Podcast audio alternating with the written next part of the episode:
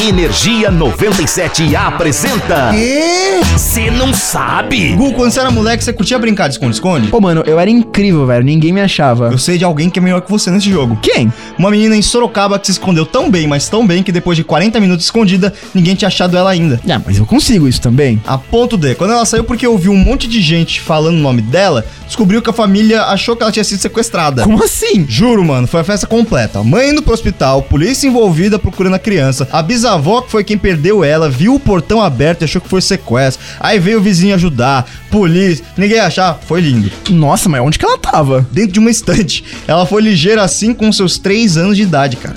E no final, o que aconteceu? Ah, ela saiu de boas, tipo, galera, por que, que tem mil pessoas me chamando? Aí do nada a mãe ouviu e teve um desmaio pra cada aniversário da criança. Literalmente? Literalmente. Pior que sim, ela desmaiou três vezes antes de ir pro hospital. Eita, velho, foi um, foi um negócio aqui no coração, hein?